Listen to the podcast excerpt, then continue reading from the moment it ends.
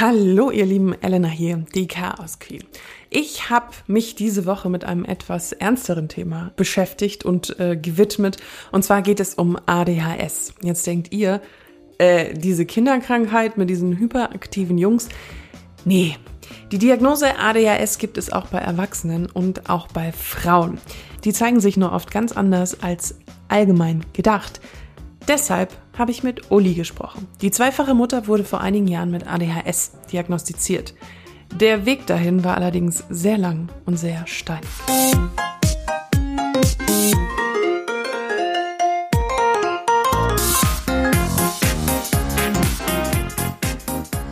Für mich war ADHS immer der Typ in der letzten Reihe im Klassenzimmer, der nie die Klappe halten konnte, alle gestört hat und impulsiv um sich schrie, wenn man ihn reizte. ADHS heißt übersetzt Aufmerksamkeitsdefizit Hyperaktivitätsstörung. Habe ich das nicht gut vorgelesen? Lange wurde gedacht, ADHS ist eine reine Kinderkrankheit. Dabei weiß man mittlerweile, dass sich ADHS auch bis ins Erwachsenenalter ziehen kann. Bei bis zu 5 bis 15 Prozent der Kinder erfüllt sich die Diagnose auch im Erwachsenenalter, also es bleibt sozusagen gleich. Bei 70 Prozent der Betroffenen ähm, sind später nur noch bestimmte Merkmale von ADHS sichtbar, was das Ganze dann auch so schwer zu entdecken macht, vor allen Dingen, wenn die Betroffenen schon erwachsen sind. Die Zahlen, wie viele denn nun in Deutschland an ADHS erkrankt sind, wobei Krankheit ist nicht das richtige Wort, betroffen sind, die ADHS haben, die Diagnose, ihr wisst, was ich meine. Die Zahl liegt irgendwo zwischen 5 und 18 Prozent der Bevölkerung. Es gibt ganz unterschiedliche äh, Studien und Umfragen zu dem Thema. Und diese unterschiedlichen Zahlen lassen sich auch relativ leicht erklären. Und zwar, bevor man eine Umfrage durchführt, definiert man ja immer das ja, zu beobachtende Objekt oder jetzt in dem Fall ADHS und nimmt bestimmte Merkmale her, um die Krankheit zu beschreiben. Und wenn diese Merkmale auch nur ein bisschen unterschiedlich formuliert sind, dann kommen ganz unterschiedliche Zahlen bei raus. Und ADHS hat sehr viele Merkmale. Desorganisation, emotionale Labilität, Stressintoleranz, gestörtes Sozialverhalten, Selbstwertproblematik. Frauen sind zum Beispiel eher verträumt, Männer sind eher ungeduldig. Und da kommt Uli ins Spiel. Ihre Geschichte ist wichtig, um das ganze Ausmaß an ADHS zu erkennen. Wir werden von ADHS die ganze Zeit im Gespräch sprechen, meinen damit aber auch ADS, wie ihr merkt. Da fehlt das H vor Hyperaktivität. ADS hat ganz viel mehr was mit Verträumtheit und Schüchternheit zu tun. Ihr merkt schon, eher weibliche Eigenschaften? Ja. Mir ist auch ganz wichtig, ADHS ist keine Krebsdiagnose, sondern eine psychische Diagnose. Es gibt äh, tatsächlich auch positive Seiten von äh, ADHS und Vorteile. Das, dazu kommen wir aber noch im Laufe der Folge. Bevor sich Uli vorstellt, möchte ich noch ganz kurz eine kleine Triggerwarnung aussprechen. Es geht auch um Selbstverletzung und Essstörung, wenn auch nur ganz kurz. Wenn ihr damit Probleme habt, bitte ich euch, diese Folge nicht anzuhören. Hallo, Elena. Hallo. Hallo. Aber dann würde ich jetzt einfach mal starten, liebe Uli. Äh, und zwar kannst du mir nochmal, nochmal erzählen, ähm, wer du denn eigentlich bist, sozusagen, dich vorstellen. Also erst einmal vielen Dank, dass ich bei deinem Podcast dabei sein darf. Ähm, das freut mich sehr. Ähm, ich bin die Uli, ich bin Jahrgang 81, geschieden und Mutter von zwei Töchtern. Und du lebst mit der Diagnose ADHS. Richtig, genau. Wie ist denn deine Geschichte mit ADHS? Ich habe die Diagnose tatsächlich schon als Kind bekommen. Damals hieß das aber noch äh, minimale zerebrale Dysfunktion. Ich habe nur die Diagnose bekommen und es ist eigentlich nichts weiter passiert. Mhm. Was meine, meiner Vermutung nach wahrscheinlich daran lag, dass man damals einfach noch nicht viel damit anfangen konnte und auch nicht genau wusste, was man eigentlich tun kann, um ja da Hilfe zu leisten oder ja. Hm. Mhm. Wie hat sich denn das bei dir bemerkbar gemacht? Irgendwer wird das ja getestet haben, weil, weil du irgendwie anders warst, in Anführungszeichen. Ja, ähm, ich hatte tatsächlich selber immer das Gefühl, anders zu sein. Eben immer irgendwie zu laut, zu, ja, zu, zu gefühlsbetont, also immer zu viele Gefühle gehabt. Ähm, ich war sehr schnell bockig, beleidigt, sehr sensibel und äh, da wurde mir dann auch oft ähm, von der Familie und auch von Freunden gesagt, dass ich sozusagen, ähm, ja, wie so, du bist das schwarze Schaf der Familie oder du bist anders oder solche Sachen. Ja. Und ähm, ich vermute mal, dass der Leidensdruck bei meinen Eltern dann irgendwann so groß war, dass sie einfach gesagt haben, wir müssen jetzt mal schauen und das abklären, weil irgendwas mhm. kann da nicht stimmen. Aber du hast dann danach keine, hast du eine Behandlung bekommen oder Medikamente? Nee, da habe ich gar nee. nichts bekommen. Also da wurde ich angeschaut und eben diese Diagnose gestellt und das war's dann. Es war halt dann immer so, na ja, die Uli ist halt anders, die ist halt schwierig. Und ähm, gab dann so in der Familie auch viel Schuldzuweisungen und ähm, wenig Verständnis von beiden Seiten, also von mir mhm. kein Verständnis für, für das äh, Verhalten meiner Eltern, von meinen Eltern kein Verständnis für mein Verhalten und hatte sich dann eigentlich auch recht äh, hoch gepusht und so in der Pubertät war das dann richtig heftig. Also mhm. da waren dann die Fronten schon sehr verhärtet. Wie hat sich das dann geäußert? Ging es dann nur um, um Streit und Konflikte oder was war, war gab es Probleme in der Schule oder? Also direkt in der Schule hatte ich eigentlich selten Probleme, also meistens immer nur so zwischenmenschlich, dass ich mich halt mit Klassenkameraden nicht verstanden habe oder mit den Lehrern Probleme hatte. Je älter ich wurde, desto weniger hat mir die Schule dann Spaß gemacht. Ich habe dann auch irgendwann nicht mehr, also meine Hausaufgaben nicht mehr gemacht, nicht mehr gelernt hatte da überhaupt keine, keine Lust, keine Motivation. Aber du hast ja dann diesen klassischen Zappel-Philipp. Also für mich sind, sind so ADHS Jungs, mhm. also meistens sind es ja Jungs im Kindesalter, waren immer so die, die in der letzten Reihe Ärger gemacht ja. haben, die aggressiv waren, die gestört haben, mit denen konnte man nicht reden und so. Du hast ja aber dieser Rolle nicht entsprochen. Mhm. Wann kam denn dann dieses wirklich dieser Begriff auch ADHS oder ADS, wir, wir benutzen das jetzt ja jetzt genau. im Allgemeinen mhm. alles. Ähm, wann kam denn der zur Sprache mal? Wann ist dieses Wort mal gefallen? Das kam sehr, sehr spät. Also das kam dann tatsächlich äh, so 2012. Da war ich ja schon 31 ich wollte gerade sagen, ja. Und da ähm, diesen ganzen Leidensdruck, den ich all die Jahre aufgebaut habe oder der sich aufgebaut hat und meine Probleme, ich habe äh, Essstörungen entwickelt, selbstverletzendes Verhalten, Depressionen. Also all diese Probleme haben mir, also es kam irgendwann dann der Punkt, wo ich gesagt habe, es stimmt was nicht mit mir und äh, kann mir nicht jemand helfen. Also hm. tatsächlich, dass ich einfach gedacht habe, ich brauche Hilfe was auch immer mir hilft, aber ich muss jetzt mir Hilfe holen. Und ich bin dann damals mit meinem, mit dem Zettel, wo die Diagnose der zerebralen Dysfunktion drauf stand, in eine Ambulanz gegangen, in eine psychiatrische Ambulanz, die extra mhm. ausgerichtet war für Menschen mit ADHS. Und da wurde ich aber dann fälschlicherweise, also da wurde die Diagnose nicht gestellt. Ja. Okay. Was mich dann sehr irritiert hat, ich habe dann die Diagnose bekommen, ähm, Borderline. Borderline und schwere Depressionen. Und wurde dann auch ungefähr sechs Jahre dort behandelt deswegen. Also ich bin dann dort ähm, ambulant in Therapie gewesen. In den letzten zwei Jahren habe ich dann auch noch eine Verhaltenstherapie gemacht. Und es hat auch gar nicht funktioniert. Ich war immer müde. Die Antidepressiva haben mir überhaupt nichts gebracht. Also ich war immer müde, immer ähm, ja fix und fertig und konnte gar nichts mehr tun eigentlich. Und mhm. hatte dann einen Zusammenbruch und bin in ähm, die Notaufnahme gekommen mit viel zu hohem Blutdruck und äh, ja nervlich wirklich da schon fast am Durchdrehen mit mir gesprochen, was ich sehr toll fand. Also, dass das nicht nur so übers Körperliche ging, sondern der hat sich dann auch echt äh, da Zeit genommen und mit mir geredet. Und der hat aber dann gesagt, also die Medikamente, die sie nehmen, das sind die falschen. Sie brauchen andere, sie brauchen mehr Medikamente und eine viel höhere Dosis.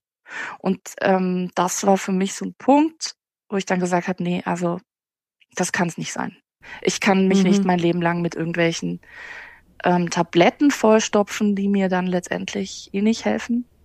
Also mhm. ich muss jetzt irgendwie mal eine woanders hingehen, mir eine andere Meinung holen. Und das war dann mein Glücksfall, dass ich diese Entscheidung getroffen habe, dass ich auf dieses Bauchgefühl gehört habe, mhm. weil ich dann in, ähm, in, zu einer anderen Psychiaterin gegangen bin. Bei der bin ich auch immer noch. mhm. Und die hat mir dann gleich die Diagnose gestellt. Die hat mich getestet auf ADHS und ähm, hat gleich gesagt, also sie haben das und sie haben das auch sehr stark. Also es ist nicht nur, mhm. ähm, dass sie da in, in wenigen Bereichen Probleme haben, sondern ähm, bei ihnen brennt es eigentlich schon. Und mhm. das hätten die Ärzte eigentlich erkennen müssen, ja. Es ist ja eine wirkliche Krankheit, die sich ja auch körperlich ähm, erklären lässt. Also, da ist die ja. Forschung noch ein bisschen in den Kinderschuhen, wenn ich das richtig gelesen habe. Ne? Richtig. Ne? Ähm, also ja, Erkrankung ist immer so, es klingt immer so, als müsste man darunter immer leiden. Mhm. Das stimmt nicht. Also in meinen Augen ist es eigentlich keine Krankheit. Also ja, es ist körperlich. Das bedeutet, im, im Frontalhirn ist eine ist etwas anders als bei einem anderen Menschen. Ich genau weiß ich das leider nicht. Also ich möchte jetzt auch nichts Falsches erzählen. Ich noch mal ganz kurz aus dem Off. Ich habe mich nochmal eingelesen und habe das ADHS-Infoportal online durchforstet auf die genaue Beschreibung dahin, was denn jetzt im Körper passiert. Und die schreiben wie folgt. Die Ursachen und Entstehungsmechanismen einer ADHS sind noch nicht vollständig aufgeklärt. Forscher gehen heute davon aus, dass eine Vielzahl einzelner genetischer Einflussfaktoren zusammenwirken und dass diese genetischen Faktoren zusätzlich mit anderen Einflussfaktoren, zum Beispiel Schwangerschafts- und Geburtskomplikationen oder auch Umweltfaktoren zusammenwirken. Zu diesen Entwicklungsabweichungen neuronaler Regelkreise gehören Veränderungen im Neurotransmittersystem. Das sind die Botenstoffe, die zwischen den einzelnen Hirnzellen eine Verbindung herstellen. Unter anderem zum Beispiel Dopamin. Das ist so, man kann, ich, ich stelle mir das immer so vor, wenn ich, ich habe als Journalistin auch schon mal so ein paar ähm, Gesundheitsthemen recherchiert. Man hat sozusagen im Hirn Punkt A und Punkt B und damit da die Information hin und her rauschen kann, braucht man sozusagen sowas wie einen Lastwagen. Ich weiß, das klingt total bescheuert. Und dieser Lastwagen ist dann sozusagen, ähm, diese sind diese Botenstoffe. Und wenn die es nicht gibt oder wenn die falsch verknüpft sind, dann hat man Probleme. Versteht ihr, was ich meine? Ich hoffe. Aber genug gesagt, zurück zu Uli. Mit Antrieb zu tun, Motivation, Ausgeglichenheit, Konzentration, Zeitmanagement, ähm, Gefühlsregulierung, Impulskontrolle. Ja, das ist alles da. Jetzt nimmst du aber Medikamente explizit ja. mhm. für ADHS. Richtig. Sozusagen. Und die haben die was geändert? Ja. Also ähm, ich muss gleich dazu sagen, ich glaube, diese Medikamente helfen auch nicht allen. Also ich glaube, das sind so 80 Prozent, die ähm, bei denen das tatsächlich eine Wirkung hat. Das ist aber schon recht viel, wie ich finde. Und ähm, man sollte es auf jeden Fall ausprobieren. Und bei mir hat auch erst das der zweite Wirkstoff, den wir ausprobiert haben, dann Wirkung gezeigt. Also es gibt verschiedene Wirkstoffe, die alle ähnlich reagieren oder äh, wirken. Und das Medikament, was ich jetzt nehme, das ähm, ja, das, das hat mir geholfen. Also ich äh, kann jetzt den ganzen Tag wach sein. Ähm, ich kann mich besser konzentrieren. Ich schaffe es besser, mich zu organisieren. Ich habe wieder Antrieb. Ich habe wieder Motivation. Also ich interessiere mich auch wieder ähm, für meine Hobbys. Und ähm, also für mich war das ein, ein Wechsel von, ja, also ich bin absolut davon begeistert und überzeugt. okay. Jetzt gibt's ja aber nicht nur negative Sachen an dieser Diagnose. Nein. Also hm? was, wo siehst du denn die positiven Dinge in, in ADHS? Weil man letztendlich ja man, man hat ja auch diese Hyper, es wird immer mhm. von diesem Hyperfokus mhm. geschrieben und ähm, von hoher Kreativität. Also ich meine, es hat ja jetzt nicht so, also es hat nicht nur negative Seiten, sagen Nein, mal so. absolut nicht. Ich, deswegen würde ich es auch nicht, also ADHS auch nicht als äh, Krankheit direkt bezeichnen, mhm. sondern in meinen Augen ist es erst dann eine Krankheit, wenn es, ähm, wenn die Symptome so sehr dein Leben beein, ähm, beeinflussen und dir so große Probleme machen, dass es äh, dir schadet. Ähm, es gibt ADHSler, die haben ihr Leben lang die Diagnose nicht und ähm, leben aber ganz ähm, zufrieden. Ähm, einfach weil sie nie, weil diese, diese Symptome, die sie haben, entweder nicht stark genug sind oder sie damit eben nicht anecken in der Gesellschaft. Und ähm, also das geht auch. Und klar, deswegen äh, ist es auch wichtig, die Diagnose zu bekommen und auch eine, eine Therapie oder ein Coaching zu machen, damit man lernt, mit diesen Symptomen zu leben und ähm, klarzukommen. Ja, wollte gerade sagen, was ist denn, wenn, wenn ich dich fragen würde, was, was magst du an mhm. deiner, mhm. Was magst du an Idee, ah, Idee was Idee ist, ADHS, was, was, was, was ist so ein, ja, was Positives, ähm, was, was du total mitnimmst? Äh, ja, also immer? auf jeden Fall meine äh, Gefühlsstärke. Also ich bin mhm. ein sehr gefühls Mensch, was mich oft auch in Schwierigkeiten bringt, weil ich halt, das sind dann oft einfach zu viel Gefühle für andere Menschen. Also egal, mhm. was es dann ist. Ob es die Wut ist, die Traurigkeit, die Fröhlichkeit. Es ist oft anderen zu viel. Und das mag ich aber eigentlich sehr gerne, weil das, ja, das macht mich einfach aus. das bin mhm. ich eben.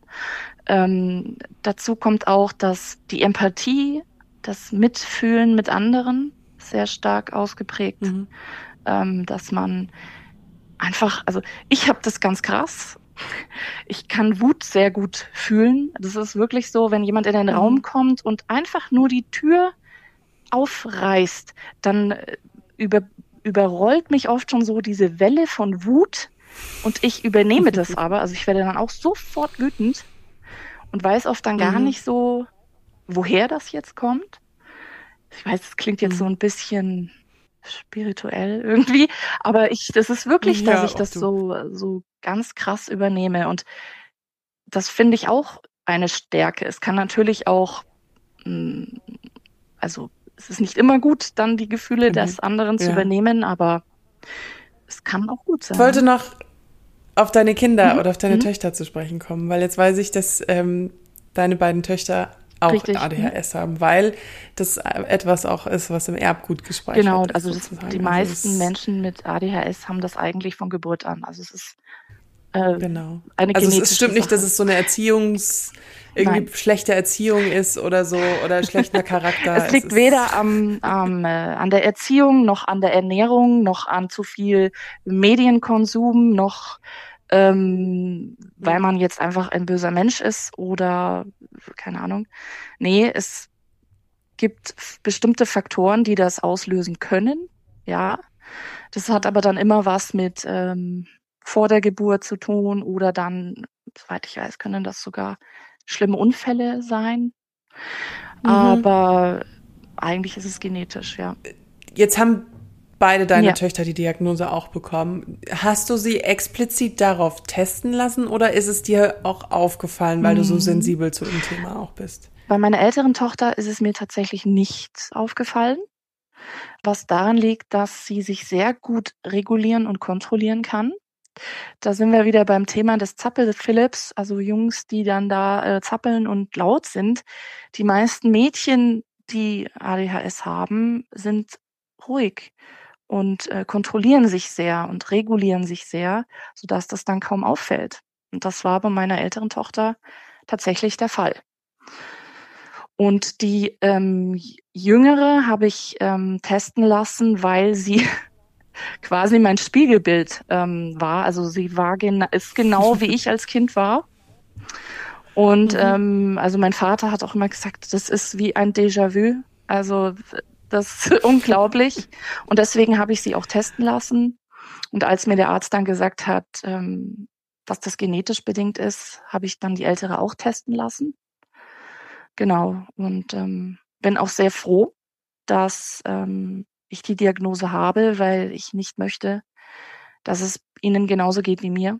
Also ich möchte, dass sie ähm, beide die Möglichkeit haben, schon früh damit umzugehen und ähm, Strategien zu lernen, ja, das mhm. ihr Leben zu meistern damit. Mhm. In meiner Generation, ich bin Jahrgang 92, ähm, war immer von diesem Ruhigstellen mhm. der Kinder die Rede und sie werden mhm. immer ruhig gestellt. Nehmen deine Töchter Medikamente oder bist du da auch dagegen? Ich bin grundsätzlich gar nicht dagegen. Für mich ist äh, das mhm. Medikament wie, ähm, wie eine Brille. Also ähm, wenn man nicht gut sehen kann, bekommt man eine Brille, damit man sehen kann. Genauso sehe ich das mit diesem Medikament. Es hilft einem am Leben teilzunehmen, sich, sich zu regulieren. Und deswegen bin ich da dafür.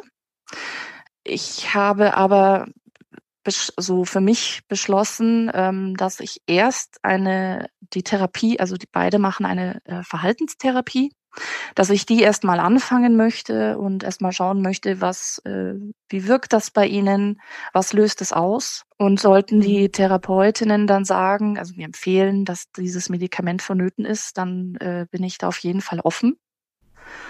Und mhm. meine ältere Tochter hat aber auch schon gesagt, sie möchte dann für den, äh, also wenn sie dann ins Abschlussjahr an der Schule kommt, dann überlegt sie sich das mit diesem Medikament, einfach damit sie sich besser konzentrieren kann.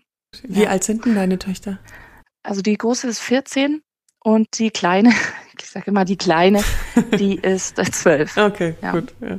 Wenn man jetzt als Erwachsener oder als Mutter oder Vater von Kindern das Gefühl hat, sich jetzt mit dem, was du erzählst, identifiziert und sagt, ja, ich glaube, da gibt es irgendwie ein Thema in, meinen Kindern oder in mir.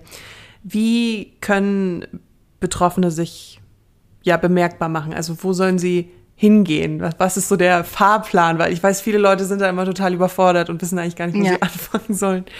Ja, also grundsätzlich würde ich sagen, kann man natürlich immer seinen Arzt oder den Kinderarzt eben ansprechen. Allerdings gibt es da leider auch unter den Ärzten viele Vorurteile, viele, ähm, ja, dass die sich auch nicht damit auskennen tatsächlich und dann vielleicht schnell mal sagen, nee, nee, das ist nicht nötig. Ja, das, das brauchen sie nicht.